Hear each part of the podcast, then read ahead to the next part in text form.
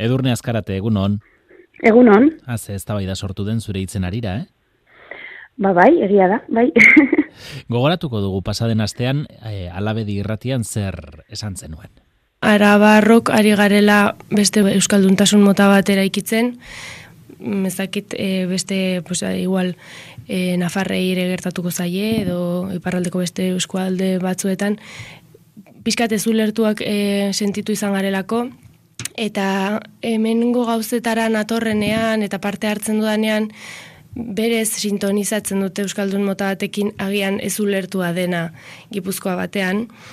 Irutzen zaidalako jendeak hemen nahi izan duela e, bueno, ez nazkatu dela, ez, bigarren mailako Euskaldun izateaz, e, hegemonia batean edo erdigune batean dauden e, privilegio hoiek eskatzen dituzten eskakizun hoietara ez iristeaz eta eta ez ulertuak sentitzeaz zeren hemengo bueno periferietako egoera ezberdina da eta eta balekoa da ere bai ba beste era batera euskalduntasun bat sortzea eta hor bai sintonizatzen dut asko onan atorrenean. Beste euskaldutasun mota bat egitearekin, eraikitzearekin e, sintonizatzen ari zarela, eta badagoela ez ulertua izatearen sentsazio bat. E, zertan sentitzen duzu etzarela ulertua? Bueno, nik e, korte horretan azaldu nahi nuena izan zen e, beste batzuei ere entzun dia dana, nik ez dut zer asmatu, eta hori, ba, beste e, periferia batzuetatik ere etorri den diskursoa da, eta pues hor gabiltza deno, bez? Ba, beste euskalduntasun mota bat e, sortzen ari gara,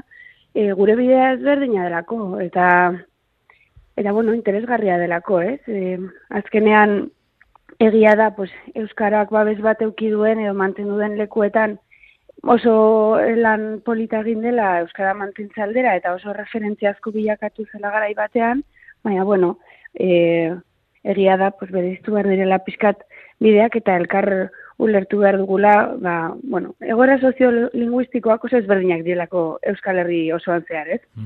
e, zure hitzoriek eragin dute iritzi asko, aldekoak eta baita e, kritikak ere entzun dira, edo galderak, ez da? E, eta horren aurrean irakurri ditzugu aski babestua sentitzen zarela gai honi heltzeko eta honen inguruan gogo eta gogo eta emateko. Bigarren mailako Euskaldun sentitzea aipatzen duzunean, e, hori zertan e, sentitzen duzula esango zenuke?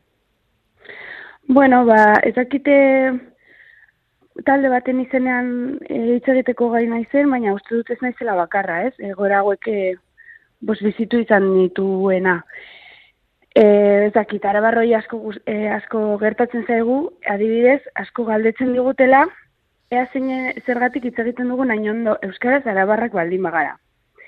Hori da klasiko bat, hori izango da, pues, segurazki izango duguten lehenengo gauza, eta ez badira asetzen, ez segurazki galdetuko digutea nongoak diren gure gurasoak, eta horrekin ere ez baldin badira asetzen, galdetuko digute nongoak diren gure aiton amonak, ez?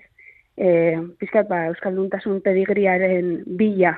Hori da, e, pues, adibide edo gauza oso txiki bat, ez? Hor, hor pairatzen ditugu e, gure gure gauzatxoak, edo hor ikusten ditugu gure desberdintasunak, edo nola ikusten gaituzten beste e, pues, erdigune edo leku batzuetatik. Horrekin batera, uneren batean badago baita ere Euskara maila jakin batera ez iristeagatik kasu batzutan edo pertsona batzuk sentitu dezaketen kritika zorrotzagoa? Bai, eta uste dut hor dagoela gure beste Euskalduntasun mota bat sortze hori ez. Guri ez, ez dugu beste importa guri maila askoz bajoarekin ja iruditzen zaigu Euskalduna zarela, saiak asko eskertuko dugu, eta nik neukere akatsa asko egiten ditut, eta nire prozesuare izan da, ba, hori bezarkatzea eta jankitea bidean nagoela, ez duela perfektu hitz egiten, eta, eta bueno, pues, e, nire naia dela hobetzea, ez? Eta, eta hortxe gaude, gaude batzuk.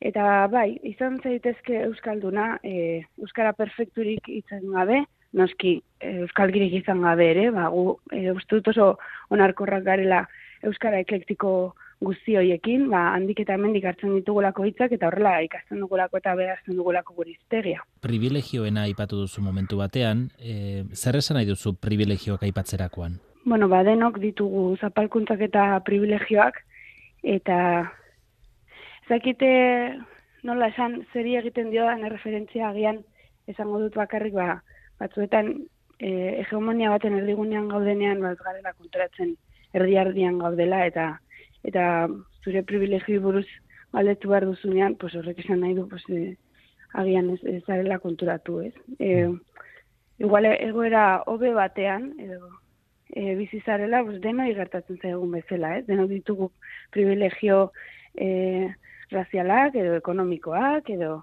edo linguistikoak, eta eta denok pairatzen ditugu ere beste hainbat zapalkuntza. Orduan, bueno, gure burua kokatzeako garai horretan pentsatzen dut e, zapalkuntza batetatik edo edo ez ertz batetik hitz egiten duen pertsonari ez izkiola jarri behar bere diskursoari etenak zuzeu pertsonalki hitz generiko batekin e, ofenditua sentitu bazara, ez? Ba, entzun, eta, eta listo. Eta ez bau zurekin, ba, hobeto, hori albizteona izango da. Hmm.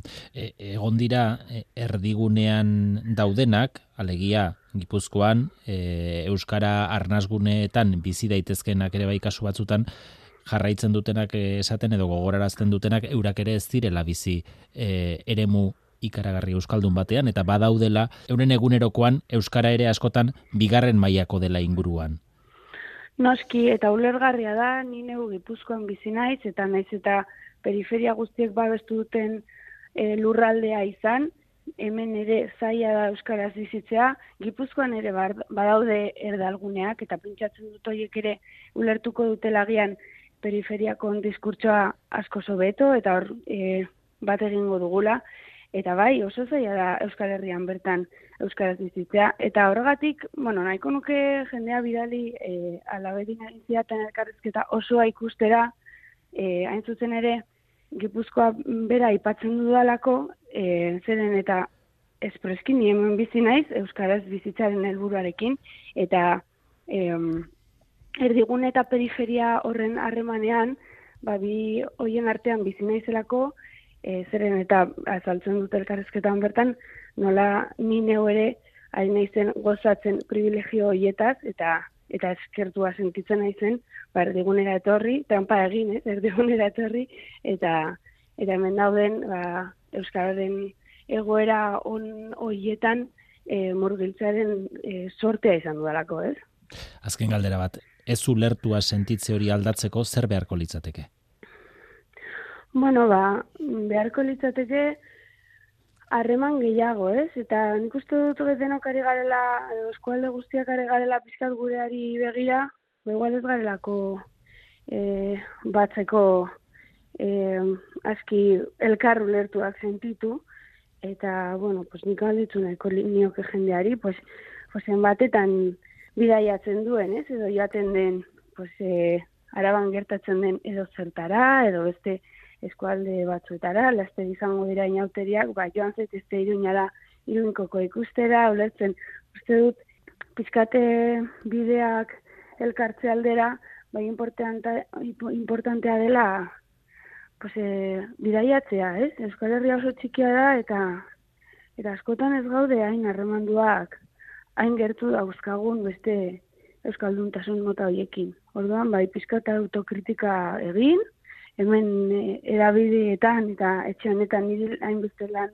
Euskaraz inbesteran eman dian eta ben ere bai errepresentantuagoak sentitu nahiko genuke, beraz, e, bai, ba, beran artean, elkarro lertu eta eta denok e, bizilizatu eta agerian ustearen e, esfortzu egitea. Edurne azkarate, ba, eskarrik asko, gogoetarako eta ez da puntu hau jartzegatik. Ni esker. Horrengo batera arte. और